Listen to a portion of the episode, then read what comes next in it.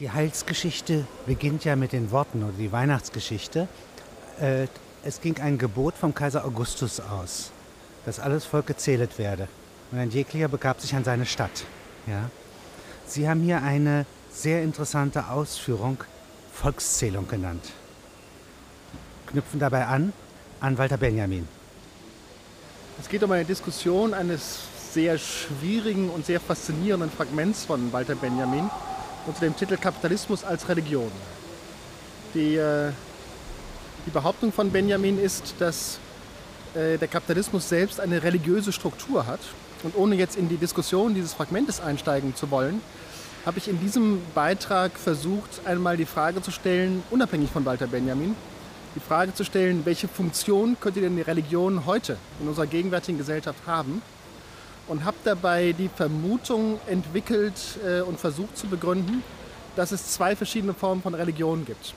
Unsere Religion, mit der wir mittlerweile gut vertraut sind, das ist eine Religion, die im Wesentlichen als Offenbarungsreligion gefasst werden kann. Gott äh, hat die Welt offenbart und offenbart sich in der Welt und wir müssen versuchen, mit all den schwierigen hermeneutischen Techniken, die wir haben, diese Welt zu entziffern und uns darin einen Ort zuzuweisen. Eine außerordentlich zivile, außerordentlich kluge, außerordentlich interessante Form des Umgangs mit der Welt, von der ich aber fürchte, äh, dass es sozusagen nur die zweite Form an der Religion ist und dass dieser zweiten Form der Religion eine andere Form vorausging, nämlich die archaische Religion von einfachen Gesellschaften, in der es nicht um eine Offenbarung ging, sondern um die Unterscheidung von Gut und Böse. Geister tauchten eine Sortierung, auf. Eine Volkszählung eine, in ihrem Sinne. Ja, ein, also Geister tauchten auf, um sich diese fremde Welt um den Stamm herum verfügbar zu machen, vertraut zu machen. Und Geister tauchten immer unter dem Gesichtspunkt auf, was ist eigentlich böse in dem, was, ist, was uns umgibt und was könnte gut sein in dem, was uns umgibt. Und meine Vermutung ist, dass diese Form einer archaischen Religion, die nach Gut und Böse sortiert, in vielen eher fundamentalen oder fundamentalistischen Versionen unserer Religion heute noch eine große Rolle spielt, sodass man die Befürchtung haben muss, dass unsere westliche, zivilisierte Form der Religion überhaupt nicht in der Lage ist, das eigentlich Dramatische, äh, das sozusagen Culture Clash, das Kulturkampf generierende Moment in der Religion noch einzuschätzen, weil wenn Sie heute mit Theologen ins Gespräch gehen und mit diesen Theologen die Unterscheidung von Gut und Böse als die Ursprungsunterscheidung von der Religion diskutieren, dann ernten sie meistens große und fragende Blicke. Was für mich immer heißt, dass die Theologen offensichtlich eine außerordentlich zivilisierende Form des Umgangs mit dem dramatischen äh, Potenzial von Religion gefunden haben, ohne darüber noch Auskunft geben zu können. Das heißt, die Theologen ja, westlicher Art, ja, also unsere christlichen Kirchen, arbeiten an einer Säkularisierung, die irgendwann mal gelingen mag, ja, nachdem die historische nicht gelang. Ja, ja. Äh, während zum Beispiel im Islam ja, es sein mag, dass zwar im 12. Jahrhundert sie so ähnlich zivilisiert dachten, ja, dann aber immer wieder neue Schübe ja, archaischer Religiosität kommen. Denn es ist ja eine Differenz. Während äh, der Christengott seinen Sohn schickt als Offenbarer, äh, ist es so, dass ähm, äh, der Erzengel Gabriel dem Mohammed ja nur ein Diktat überliefert. Ja, ja. Ich denke, dass das eine, eine, eine, spannende Idee ist, von einer pulsierenden Religion zu sprechen. Also von, der, von einem Sufi-Islam im Unterschied zu einem fundamentalistischen Islam, von einer Offenbarungsreligion im Unterschied zu einer moralisch gestimmten Religion. Und dann zu sagen, dass wir in allen Gesellschaften, in der christlichen genauso wie in der buddhistischen oder einer äh, Moslem-Gesellschaft, die Möglichkeit haben, unter bestimmten Zuspitzungs-, unter bestimmten Verhältnissen, in denen zugespitzt die Gesellschaft auf der, auf der Kippe steht, von der einen, der zivilisierten Form der Religion, umzuspringen in eine andere, barbarische oder unzivilisierte Form der, der Religion.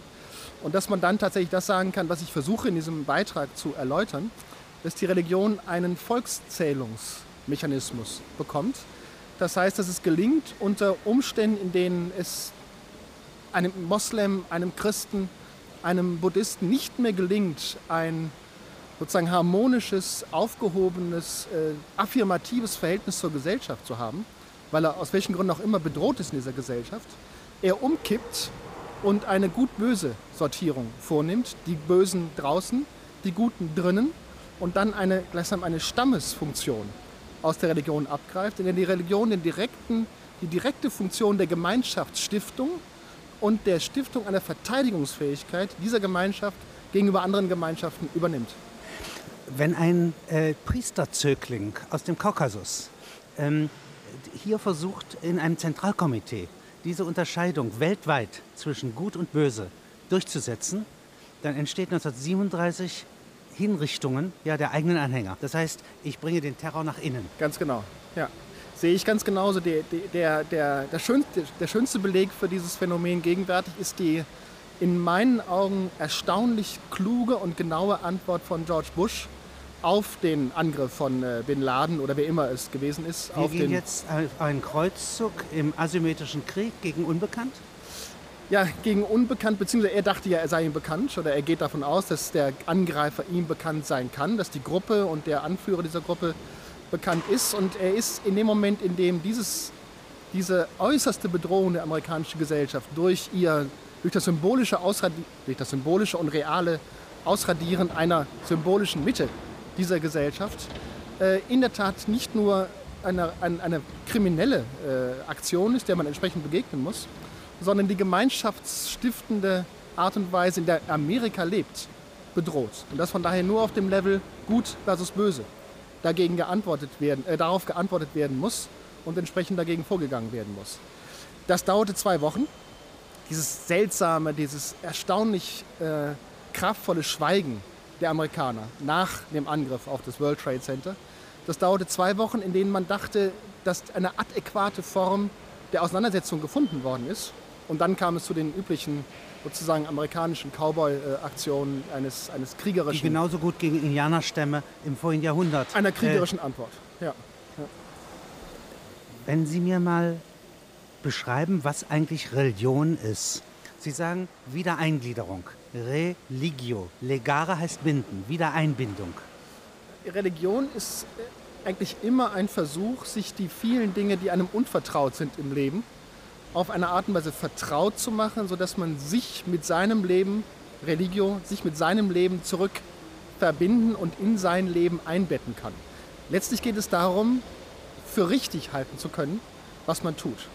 Und da man dauernd Anlass hat, eben auch für falsch halten zu müssen, was man tut, weil man nicht genau weiß, wie man die eigenen Kinder aufzieht, weil man nicht genau weiß, wie man mit Männern und Frauen umgeht, Sortiert man die Zweifel? weil man nicht genau weiß, wie man mit Fremden, mit Händlern, die einen, die einen besuchen, umgeht, sortiert man diese Zweifel und versucht eine ja, mehr oder weniger flexibel und mehr oder weniger subtil eine gut-böse, eine richtig-falsch Unterscheidung aufrechtzuerhalten, die sozusagen immer dann, wenn sie in Frage steht, als aber ich glaube daran, ja, bestätigt wird und dann als Religion mit den entsprechenden Priestern und Göttern verankert Und wird. ich glaube heißt, ich kann nicht leben ohne das. So wie Pascal sagt, wenn es wahrscheinlich ist, zu 98 Prozent Gott gibt es nicht. Ich aber lebe von den 2 Prozent, dass es ihn gibt, dann ist 2 Prozent wahrscheinlich. Ja, das ist schon unsere sehr aufgeklärte, sehr zivilisierte Form des Umgangs damit. Ich glaube heißt zunächst einmal über Jahrtausende, Ich behaupte. frag mich nicht weiter. Ja? An dieser Stelle bin ich nicht in der Lage und auch nicht willens und auch gar nicht gezwungen, noch irgendeine weitere Antwort zu geben, denn du siehst in ja den Gott, an den ich glaube. Wenn du glauben würdest, hättest du in genau demselben Ausmaß keine Frage, wie ich keine Frage habe. Also lass uns gemeinsam Du glauben. verrätst dich Und selbst in dieser und bist des Evidenz Todes, wenn du, mir nicht, äh, wenn du meinen Glauben ist nicht teilst. So ist es. Und das, das kann dann nur dazu führen, dass man einen Kreuzzug gegen die Ungläubigen führen muss, um den eigenen Glauben erstens äh, zu verteidigen und zweitens die anderen in den Genuss dieses Glaubens kommen zu lassen. Was sagen eigentlich die Fundamentalisten aus anderen Gebieten? Also, ähm, äh, d- die können ja nicht Kreuzzug sagen. Halbmondzug sagen Äh, Das sie ist der Heilige. Krieg. Der ja? Heilige Der Krieg. Heilige Ja, Krieg. der Heilige Krieg. Ja. Es ist eigentlich dasselbe, ja, nicht? Ja. Ja. Nur ein anderer Ausdruck, ein abgewichener. Der Kampf um das Heilige und der Kampf mit dem Heiligen. Das ist Gibt es fundamentalistische Heiden? Heiden sind ja wohl mehr Magiker und Animisten, die diesen Volkszählungscharakter, Einteilung in Gut und Böse, ja, noch nicht haben. Ja, ich denke, dass es in jeder Religion dieses, dieses interne, kluge Beobachten der Gefahren der eigenen Religion gibt. Und dass man dazu auch immer Positionen, unsere Theologen zum Beispiel, immer Positionen hat, die auf diese Art und Weise wachsam sind und im Auge zu behalten versuchen, wie desaströs äh, Religion sein kann. Jetzt gibt es äh, ganz früh äh, die Beobachtung von Max Weber, ja, der sagt, als er die, äh, das Entstehen der protestantischen Ethik in Schottland, in äh, Luther, bei Luther, bei Zwingli beobachtet, bei den Hugenotten. Es entsteht hier eine kleine Flamme im Herzen. Ja? Es wird etwas aus der Welt zurückgenommen, gespart ja? und bildet eine große Gewalt, die Gott anvertraut ist. Das heißt, eine neue, mittelalterlich fundierte Religion ermöglicht, bis zu den Wiedertäufern hin. Ja. Und gleichzeitig entsteht jetzt das Gewerbe, ja? Die, der Kapitalismus. Ja, man könnte sagen, dass diese Verinnerlichung der Religion, das ist das Max Webersche Thema, etwas mit dieser äh, Zivilisierung von Religion zu tun hat. Denn wenn man, äh, wie das der, der Christ heute macht, nicht mehr davon ausgehen kann, dass die einen gut und die anderen böse sind, oder gar, dass man selbst gut und die anderen böse ist, weil man ja schließlich ein Sünder ist. Also die große christliche Entdeckung ist die Einführung der Erbsünde, mit der es gelang, eben sich selbst als böse. Wie ein Bankkonto an Schulden. Ja, ja, Moment, Moment. Also man muss den schrittweise entfalten. Zunächst geht es darum, dass die gut-böse Unterscheidung unterlaufen wird, indem sie eingeführt wird in die, in die Beobachtung der eigenen Seele, des eigenen Lebens, des eigenen sündigen Verhaltens.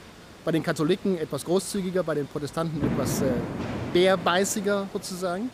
Aber dass in dem Moment, in dem ich mich selbst unter den Verdacht stellen muss, ein Sünder zu sein und sündig zu verhalten, dann auch genau diese Verinnerlichung möglich wird, die eine Buchführung, was ist denn gut an dem, was ich getan habe und was ist böse an dem, was ich getan habe, welche bösen Taten muss ich mit welchen guten Taten kompensieren, um irgendeine Chance zu haben, dieser unsichtbaren, unbeobachtbaren Gnade des Herrn dann irgendwann vielleicht doch teilhaftig zu werden eingeführt werden konnte. Und das ist die Erfindung der Balance und der Flexibilisierung. Das ist diese unglaubliche Idee eines, eines Benjamin Franklin, eines Calvin, eines Zwingli, die dem einzelnen christlichen Subjekt, das sich jetzt auch als Subjekt erst denken kann, die, die Aufgabe auferlegen, kalkuliere deinen eigenen Tagesablauf unter dem Gesichtspunkt, was gut und was böse, was soll und was haben ist. Und ziehe jeden Abend ein Saldo und versuche herauszufinden, mit welcher Schuld du in den nächsten Tag hineingehst und an welcher Schuld du arbeiten musst. Und diese Buchhaltung des Seelenlebens steht am Beginn der kapitalistischen Struktur. Jetzt kann ich jede Situation in der Welt beobachten, bringt sie mir Vorzüge, bringt sie mir Nachteile und ich lerne die Balance zwischen gottgefällig und nicht. Genau so ist es. Und das außerordentlich Brutale daran, also das Moment, das dann Religionskritik auf den Plan gerufen hat, ist, dass dafür ein unsichtbarer Gott vorausgesetzt werden muss. Denn ich käme ja gar nicht auf die Idee, diese Buchhaltung in mir selbst vorzunehmen, wenn ich jeden Moment meines Lebens mich einer göttlichen Beobachtung sicher fühlen könnte und schon wüsste, ob es gut oder schlecht ist. Aber in jeder Ware, die ich tauschen kann, also dem Sakon, in dem die Sandalen, die ich dafür kaufen könnte, äh, sozusagen der Teil eines Diamanten, der auch in dem Sackkorn schon steckt, ja, und die, ein, das Buch, ja, ganz anders produziert, als auf einem Acker, ähm, steckt ebenfalls darin. Ja? Das heißt, diese allseitige Tauschbarkeit, die ist eine kleine Seelenflamme und die ist jede einzelnen Ware aufgesetzt von Menschen. Würde ich auch so sehen. Wenn man zählt, seine eigenen Bestände zählt, seine Koalitionäre zählt, seine Konkurrenten zählt, seine Produkte zählt, ist man offensichtlich in einer ganz anderen Welthaltung, als wenn man seine Gemeinschaft fragt und sich fragt, was bin ich dieser Gemeinschaft schuldig und was nicht.